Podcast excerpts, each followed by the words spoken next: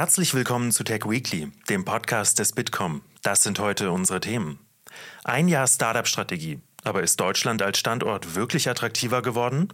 Darüber spreche ich mit Flix SE-Gründer André Schwemmlein. Es ist jetzt eine tolle Zeit, um Startups zu gründen, aber dazu braucht es jetzt auch wirklich Unterstützung der Bundesregierung. Außerdem, der Bundesjustizminister will die Überwachung von verschlüsselten Chats in Ermittlungsverfahren wieder einschränken. Gut für die Privatsphäre oder doch ein Rückschritt? Bitkom-Experte Nick Kriegeskotte kommentiert diesen Entwurf für uns. Und digitale Inklusion. Ein Vibrationsanzug ermöglicht Gehörlosen jetzt Live-Musik zu fühlen. Christian Klerner vom IT-Unternehmen Inclusify erklärt mir, wie Menschen mit Einschränkungen bald noch mehr gesellschaftliche Teilhabe erleben sollen. Das und noch mehr jetzt.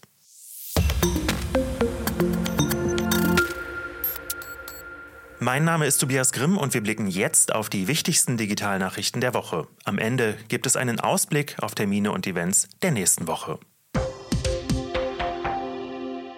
Politik. Vor einem Jahr hat die Bundesregierung die Startup-Strategie verabschiedet. Damit sollten die Bedingungen für Startups in Deutschland verbessert werden. Über 130 Einzelmaßnahmen wurden so gebündelt und verschiedene Themenbereiche abgedeckt. Viele Maßnahmen wurden angegangen, aber es gibt noch einiges zu tun. Was sich getan hat, darüber spreche ich jetzt telefonisch mit André Schwemmlein. Er ist CEO und Gründer von Flix SE und Bitkom Präsidiumsmitglied. André, du bist auch Startup-Gründer und auch als Investor tätig. Nimmst du ein Jahr nach der Startup-Strategie schon Veränderungen in der Szene wahr? Bisher muss ich sagen, ähm, ist viel Gutes besprochen worden. Ich glaube, es geht an vielen Stellen in die Richtung, was Mitarbeiterbeteiligung angeht, was ausländische Fachkräfte angeht, auch erste Ansätze, was Finanzierung angeht. Es ist jetzt aber wichtig, dass das auch wirklich live kommt und wir wirklich die Veränderungen sehen, weil ich glaube, es ist jetzt eine tolle Zeit, um Startups zu gründen, aber dazu braucht es jetzt auch wirklich Unterstützung der Bundesregierung und es sind wenige Rahmenbedingungen, die einen großen Hebel haben. Was waren so deine Erwartungen an die Strategie und sind die überhaupt jetzt am Ende eingetroffen?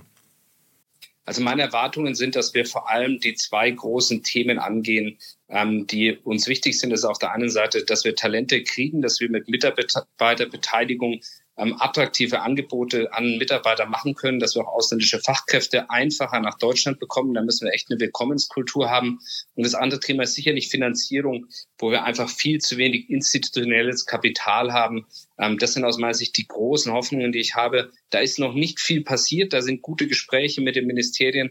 Das wollen wir jetzt live sehen, dass da auch wirklich wir daran ändern, Änderungen sehen und dann auch erfolgreicher sein können im internationalen Wettbewerb. Mhm. Wenn du diesen Staffelstab vielleicht auch nochmal an die Bundesregierung zurückgeben würdest, welche Punkte müssen die noch angehen? Und wo meinst du, ist die Strategie vielleicht schon wieder ein bisschen veraltet? Ich meine, sie ist jetzt ein Jahr alt. Was muss da konkret noch angepackt werden von Seiten der Bundesregierung? Ich glaube, es sind natürlich am Ende vor allem Schwellenwerte, wo man sich Gedanken macht, wie man das ausgestaltet. Ich glaube, alle sind dabei zu sagen, ja, Mitarbeiterbeteiligung muss kommen, ausländische Fachkräfte brauchen, wir brauchen mehr Geld, wir brauchen mehr Vergabe an Startups und weniger Bürokratie. Das Spannende wird, das jetzt wirklich zu leben. Das heißt, da müssen Schwellenwerte so attraktiv sein, dass es eben auch ein Startup ähm, betrifft und nicht haben quasi äh, zu niedrige Schnellenwerte, was die Unternehmensgröße angeht, was das, was bei den Mitarbeitern ankommt, bei den Mitarbeiterbeteiligungen und auch zu sehen, wie wir wirklich die besten Köpfe der Welt reinkriegen nach Deutschland. Da geht es um Visa-Vergabe, das muss schneller werden, digitaler werden. Ähm, ich glaube, da ist wirklich viel im Doing, wie man dann sagt, zu tun und nicht so sehr quasi konzeptionell sind wir uns alle einig, was wir wollen. Jetzt muss es wirklich passieren.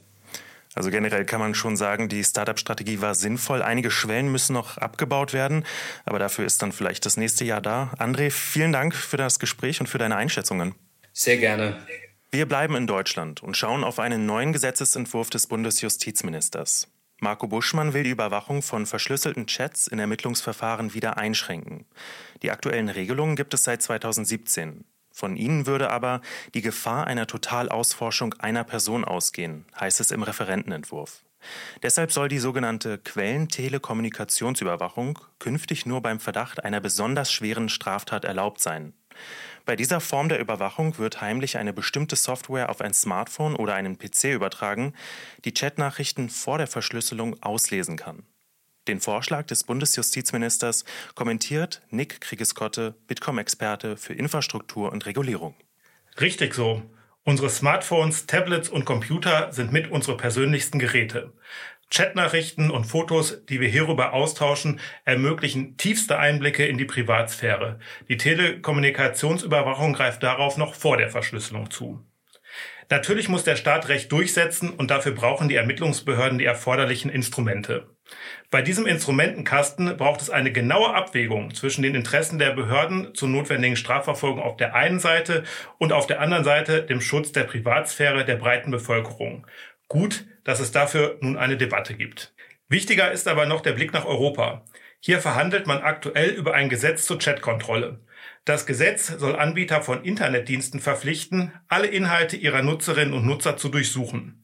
Diese anlasslose Chatkontrolle wäre klar illegal, mit den Urteilen des Europäischen Gerichtshofs nicht vereinbar und könnte dennoch beschlossen werden. Es droht, anders als bei der Quellentelekommunikationsüberwachung, ein Aufbrechen der Ende-zu-Ende-Verschlüsselung und damit ein Dammbruch für die Sicherheit unserer Kommunikation.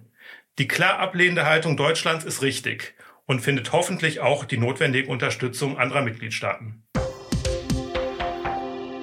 Unternehmensnews. Es ist nicht mehr viel los bei Threads. Metas Twitter-Konkurrent wurde ja innerhalb von zwei Wochen über 150 Millionen Mal gedownloadet. Rekord. Aber jetzt kommt der Sinkflug. SimilarWeb berichtet, dass die durchschnittliche Verweildauer von 21 Minuten auf nur noch 6 Minuten gesunken ist. Auch die Zahl der täglich aktiven App-Userinnen und User soll von 49 auf 24 Millionen gesunken sein. Laut Analysen kam der Start der App dann doch zu überstürzt. Den Vogel abgeschossen hat diese Woche aber Elon Musk. Wortwörtlich. Nach 17 Jahren verschwindet das blaue Vogellogo von Twitter und wird durch ein schwarz-weißes X ersetzt. Experten vermuten, dass Musk die Plattform jetzt zu einer Art Super-App nach Vorbild des chinesischen WeChat umbauen wird. X könnte dann nicht nur als soziales Netzwerk funktionieren, sondern auch als App für Online-Shopping, Bankgeschäfte, Videokonferenzen und Spiele. Wie das bei Usern und Userinnen ankommt, bleibt abzuwarten. Fakt ist, der Konzern ist unter Musk in eine existenzielle Krise geraten. Kahlschlag beim Personal. Weil Musk die Plattform weiter nach rechts rückt, ziehen sich immer mehr Werbekunden und Nutzende zurück. Laut New York Times soll der Werbeumsatz allein im ersten Halbjahr 2023 um die Hälfte eingebrochen sein. An der Börse wird spekuliert, dass Musk mit all seinen Aktionen in einem Jahr so 29 Milliarden Dollar vernichtet hat. Technologie. Mit einem Vibrationsanzug können Gehörlose jetzt Live-Musik fühlen. Entwickelt wurde das Produkt in Zusammenarbeit vom New Yorker Lincoln Center for the Performing Arts und dem Elektronikunternehmen Avnet. Insgesamt verfügt der Vibrationsanzug über 24 vibrierende Platten. 20 davon befinden sich in einer eng am Oberkörper getragenen Weste und vier weitere an den Hand- und Fußgelenken. Damit werden die Vibrationen besser auf den Körper übertragen. Und die Gehörlosen erzählen, dass der Anzug die Schwingungen der Musik aufnimmt und haptisch an sie vermittelt. Digitale Inklusion also. Damit beschäftigt sich auch das IT- und Beratungsunternehmen Inclusify. Mit digitalen Angeboten soll die Chancengleichheit von Menschen mit Einschränkungen gefördert werden. Und telefonisch ist mir jetzt Christian Klerner zugeschaltet. Er ist Innovation Coach bei Inclusify.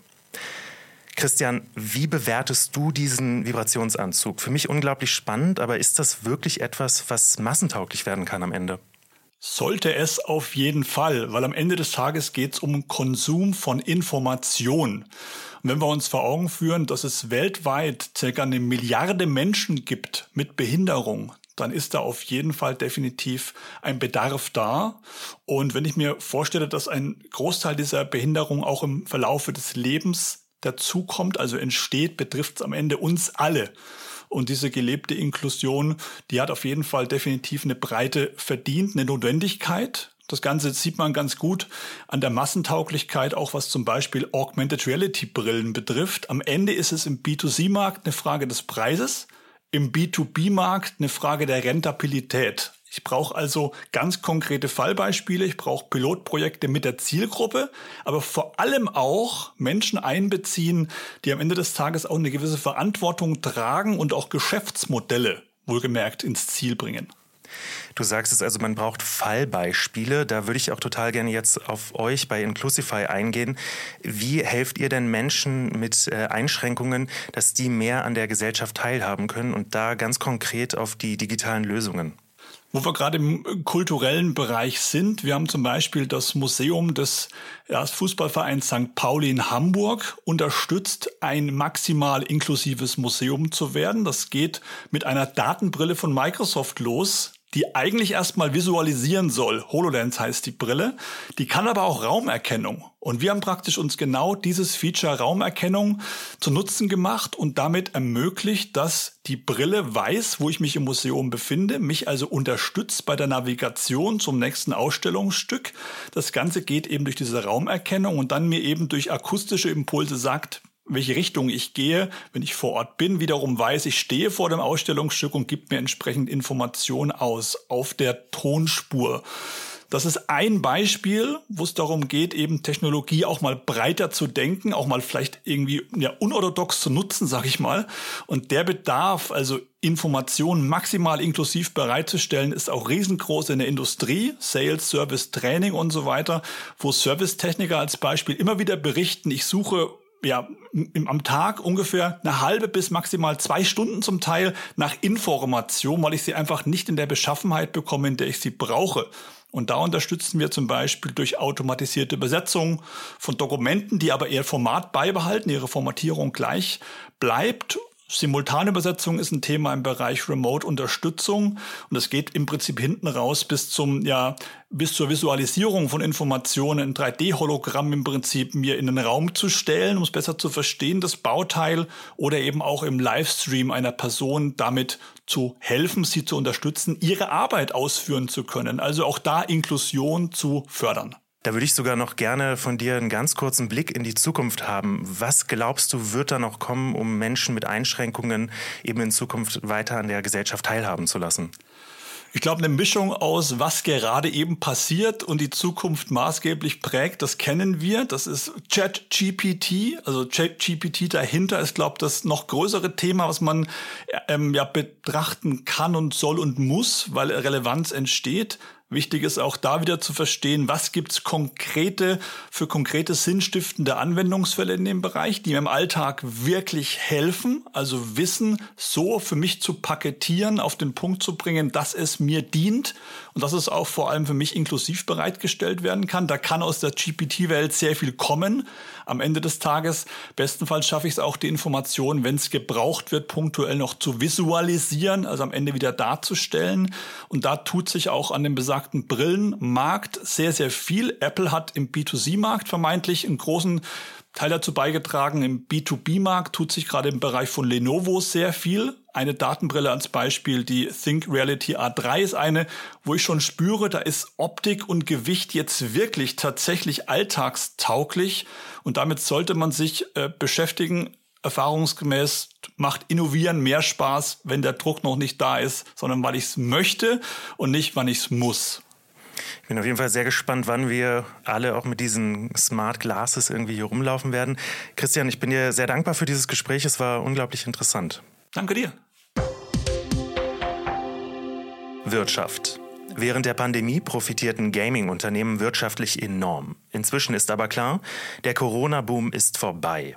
Im vergangenen Jahr stiegen die Umsätze der Top-Gaming-Unternehmen weltweit nur noch um knapp 5 Prozent. 2021 waren es noch 12,5 Prozent und im Pandemiejahr 2020 sind die Umsätze sogar um rund 28 Prozent gestiegen. Das sind die Ergebnisse einer neuen Analyse, die zum ersten Mal von der Strategieberatung IY Parthenon erstellt worden ist. Der Terminkalender. Und jetzt kommt der Ausblick auf Kalenderwoche 31. Im Deutschen Bundestag und auch in der Europäischen Kommission finden wegen der Sommerpause weiterhin keine Sitzungen statt. Auch terminlich ist es nächste Woche ruhiger. Aber am Donnerstag, den 3. August, wird in der Berliner Landeszentrale für politische Bildung das Buch Digitalisierung, die 101 wichtigsten Fragen von Fabian Geier und Sebastian Rosengrün vorgestellt. Inbegriffen sind Fragen zur digitalen Mündigkeit und ob es eine moralische Entscheidung ist, welche Software wir benutzen. Natürlich wird auch darüber gesprochen, was geschieht, wenn eine bösartige künstliche Intelligenz die Weltherrschaft an sich reißt.